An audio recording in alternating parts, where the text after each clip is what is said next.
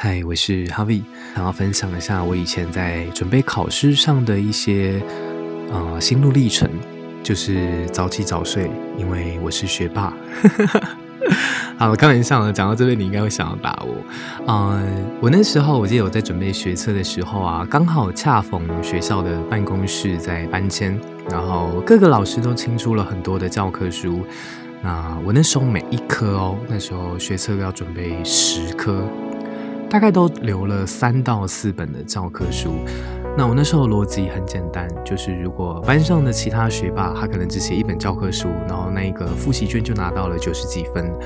然后假设我可能只拿到六十几分，那我就写第二本教科书，然后可能会拿到七十几分，然后再写第三本教科书，可能拿到八十几，那我就再写第四本，然后拿到九十几。对当时的我来说，我不是一个真正的天才，那我就用努力去跟你拼了，就是这么简单。我觉得回顾这个过程的话，其实考试它其实就已经是给你一个框架，它要去量化谁才是最强的考试机器。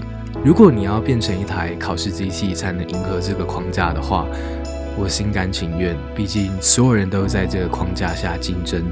那如果今天我付出的努力够多，才可以迎合这个规则的话，那就付出努力多一点吧。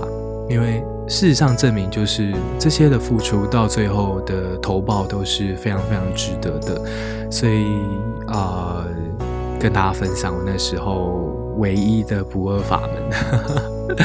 对，那今天就先到这样啦。希望如果你是一个在准备考试的学生。那希望你准备考试顺利，晚安。